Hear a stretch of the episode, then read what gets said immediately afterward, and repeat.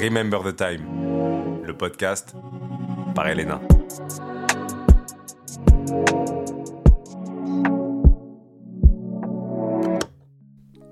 Hello tout le monde, c'est Elena, bienvenue dans ce tout premier épisode de mon podcast Remember the Time. Merci de prendre ce temps dans votre journée, j'espère que vous passez une bonne journée. Aujourd'hui on est là sans surprise pour parler de musique. Le podcast a trois objectifs, à savoir vous partager ma passion pour la musique, que vous ajoutiez des sons à vos playlists et aussi vous replonger dans des souvenirs. Étant donné que c'est le premier épisode, je vais essayer d'être pédagogue et je vais vous expliquer le concept qui est quand même assez simple. Je prends un album ou bien une discographie d'un artiste et je parle de sons que personne n'a calculés. Par ici, j'entends des titres qui n'ont pas été mis en avant, des titres qui n'ont pas été clippés et peut-être des morceaux qui n'ont jamais été joués sur scène. Après, bien sûr, je ne vais pas à tous les concerts encore, peut-être un jour, mais pas pour le moment. Donc peut-être que je vais faire quelques erreurs, mais c'est vraiment des morceaux qui sont pas dans les setlists de concerts de façon récurrente.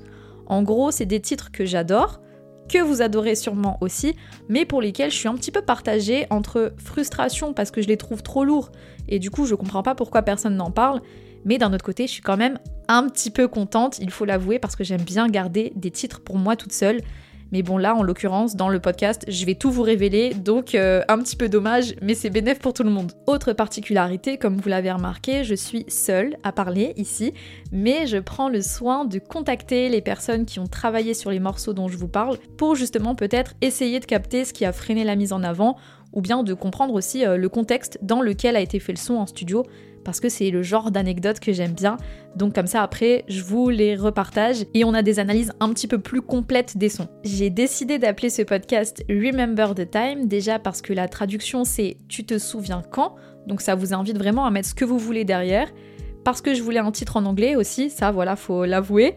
Parce que je m'intéresse à des projets qui ont au moins un ou deux ans. Donc ça veut dire qu'on va faire un petit voyage dans le temps. Après vous allez voir, je vais aussi parler de projets qui datent de beaucoup plus longtemps. Et enfin, parce que mon morceau préféré de Michael Jackson, c'est Remember the Time. Donc il y a cette petite ref musicale qu'il fallait que je cale quelque part. Remember the Time, le podcast. Pour ce premier épisode de Remember the Time, je m'intéresse à mon album préféré de Drake. Et là, je vais peut-être choquer des gens, parce que je sais que la majorité des gens disent que Nothing Was the Same, c'est le meilleur album de Drake. Mais pour moi, c'est, et ça restera, Take Care, donc aujourd'hui, on va parler de Take Care. Et si vous avez suivi un petit peu l'année qui s'est écoulée, Drake a fait une tournée aux États-Unis. Et sa tournée, il l'ouvre sur un morceau qui s'intitule Look What You've Done, qui est sur Take Care. Et là, c'est pile l'exemple parfait parce que pour moi, j'avais l'impression que j'étais la seule personne à connaître ce morceau par cœur. Et là, quand tu vois que tu as des salles de concert de plus de 20 000 personnes qui finalement le connaissent aussi, ça m'a fait trop plaisir. Donc en 2010, Drake sort Thank Me Later, son premier album, et après cet album-là, il veut davantage prendre son temps pour le prochain, parce qu'il a eu une petite frustration vis-à-vis de Thank Me Later, c'est qu'il a l'impression qu'il n'a pas pu faire toutes les modifications qu'il souhaitait avant que l'album sorte, et surtout, après la sortie, euh, l'album a été comparé à la mixtape So Far Gone, et c'était vraiment pas le but. Du coup, on a Take Care qui arrive en novembre 2011, et Drake dit que Take Care doit absolument marquer sa discographie. Donc il va déjà l'intituler Take Care, pour le fait de prendre son temps et de vouloir bien faire, mais aussi pour toute la dimension sentimentale qu'a le projet que vous connaissez très bien. Il y a une équipe de travail qui se met en place autour de lui, avec Noah Shebib, donc Forty, et The Weeknd aussi, donc un trio de fous qui va faire des sons de fous, littéralement. Et ils disent qu'ils veulent faire du son pour les gens qui réfléchissent en voiture dans Toronto. Les gars, spoiler alerte, qu'on soit à Toronto ou pas à Toronto, on a tous écouté cet album dans nos voitures et ça a très bien fonctionné. Je vais donc évoquer trois titres de Take Care dans ce podcast, à savoir Shot for Me, Buried Alive Interlude et The Real Her. On commence tout de suite, c'est parti. Remember the Time, le podcast premier titre que j'adore sur Taker, c'est vraiment mon morceau préféré et ça depuis le premier jour, c'est le titre Shot for Me. Déjà, avant d'en parler, je vais faire mon mea culpa. J'avais bien évidemment téléchargé illégalement ce projet, j'étais super jeune à l'époque et je l'avais téléchargé sur LimeWire, je crois, si je dis pas de bêtises. Et finalement, Shot for Me arrive très vite dans le téléchargement parce que c'est le track numéro 2. Du coup, je l'ai quand même découvert assez vite lors de l'écoute. Et c'est peut-être pour ça qu'il fait partie de mes morceaux préférés, parce que c'est mon premier coup de cœur à la première écoute.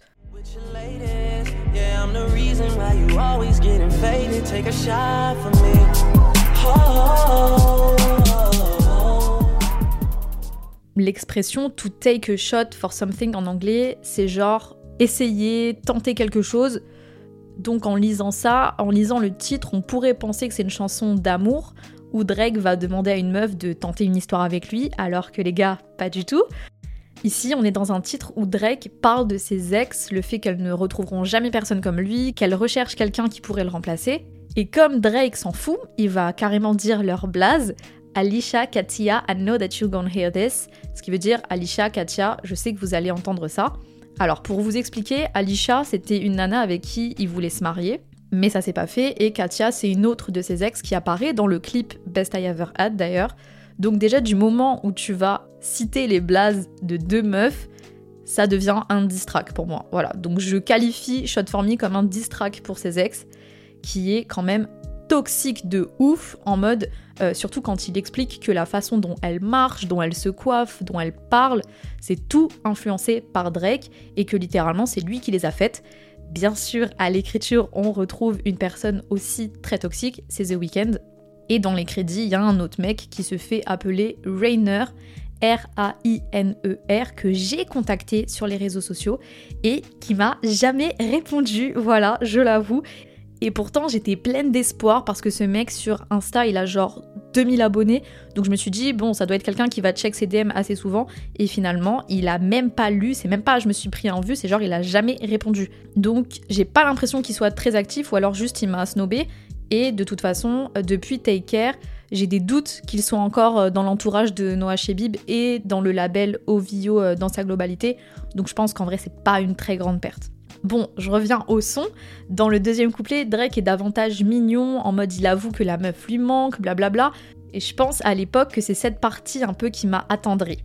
Mais si on revient à la dimension toxique du morceau, elle continue jusqu'à la fin parce que Drake leur souhaite le meilleur et c'est vraiment pas le cas les gars parce qu'il va leur souhaiter exactement quatre choses à savoir que tes voisins te respectent, que les problèmes ne te touchent pas, que les anges te protègent et que le paradis t'accueille, Là encore, c'est juste pour se foutre de leur gueule en mode vas-y, c'est quoi, force à Watt, on n'est pas ensemble, moi j'ai avancé. Et surtout, sous-entendu que la meuf en face de lui est remplie de seum, mais que lui, il n'a pas l'énergie pour ça. Ensuite, au niveau du refrain qui reprend le titre, donc Take a shot for me, c'est quand même aussi super hypocrite, c'est-à-dire prends un shot à ma santé, bois à ma santé, limite vas-y, c'est quoi, bourre-toi la gueule, vu que de toute façon t'es pas bien, il te reste que ça.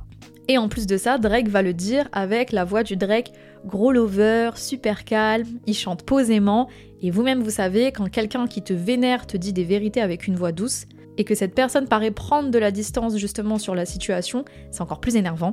Et malgré tout ça, bien que ce soit un diss c'est un des meilleurs sons de Take Care. Remember the Time, le podcast. On arrive au deuxième son dont je voulais vous parler aujourd'hui dans Take Care, c'est Buried Alive Interlude, qui sert donc de transition entre Marvin's Room et Underground Kings. Et ce son est tellement important, déjà parce qu'il y a Kendrick Lamar dessus. Euh, Drake ne dit rien du tout et ça me rend absolument folle parce que quand tout le monde pense à Take Care, pense au featuring qu'il y a dans Take Care, j'ai l'impression que personne ne se souvient qu'il y a Kendrick dessus.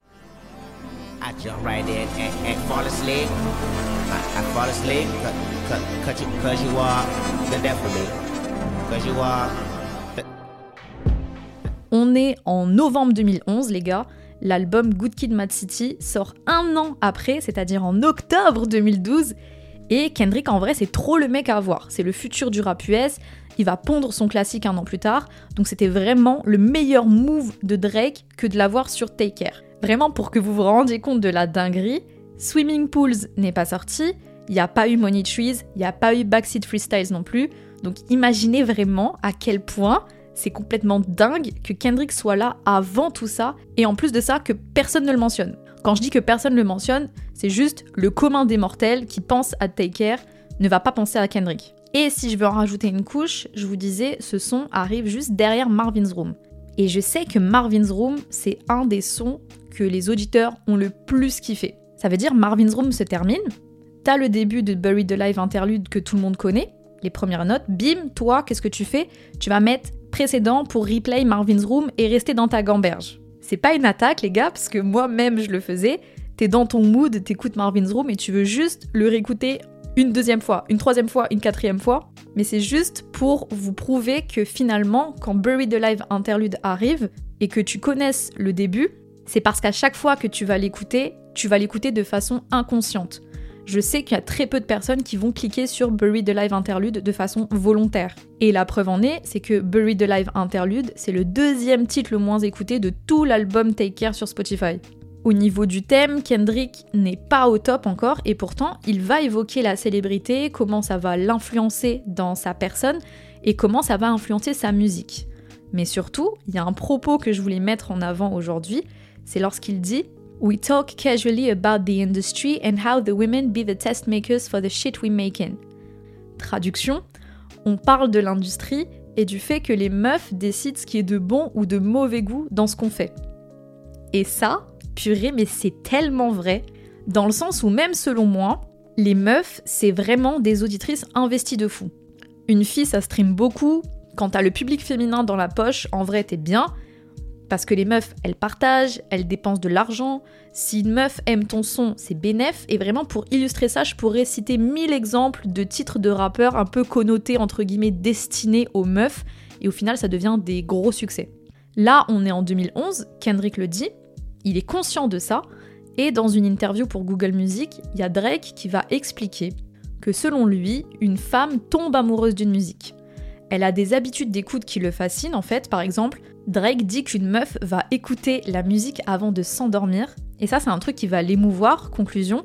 Un de ses buts dans le projet, c'était d'entrer dans leur tête pour ensuite lui expliquer en tant qu'homme comment il les voit. Et espèce de sorcier, en tant que meuf, je peux vous dire les gars que c'est grave réussi parce que la façon dont moi je reçois Take Care en tant que nana, j'ai vraiment l'impression qu'il me parle directement. Finalement, Drake voulait transmettre des émotions et là on peut vraiment le féliciter parce que pour moi, il a atteint son but.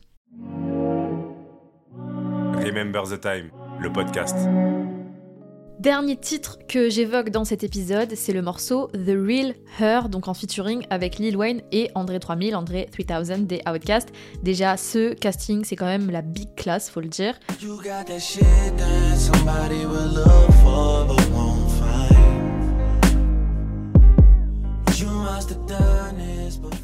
Pourquoi j'aime ce son? Alors déjà, c'est un titre où Drake parle de la connexion qu'il a avec une meuf, euh, bon, dans l'histoire, la meuf en question, c'est une stripteaseuse, mais lui, il appuie vraiment sur le fait qu'il ressent une connexion qui lui est familière.